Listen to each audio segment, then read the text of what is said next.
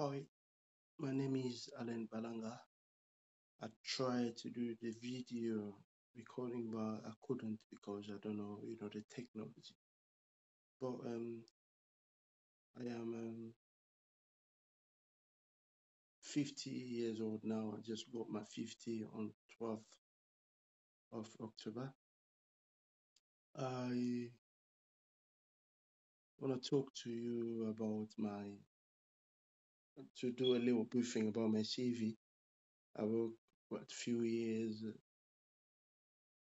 in the factories or warehouse, but I decided to do like um a warehouse work. Uh, sorry, I worked in factory or warehouse, and then after that, I was working in charity. Uh, I was helping the eldest people, but afterward, I decided to jump in um care work. Or yeah, and then I started. I've been there for more than two years. Well, I was living in Birmingham at that time. I moved to London and I worked in Amazon company and then I moved to DHL. And after that, I got back to the care. And then um, I was support worker in, in living care, but in living care I work both side. Um, then uh, eh, I was eh, I was supporting the young kids, and then after that, I've been in living care again.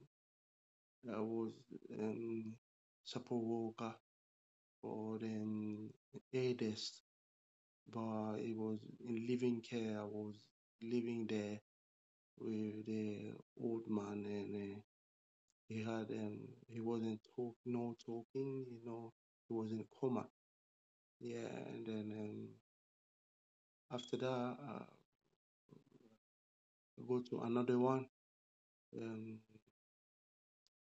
he was paralyzed, and then he no talking and just you know, yeah,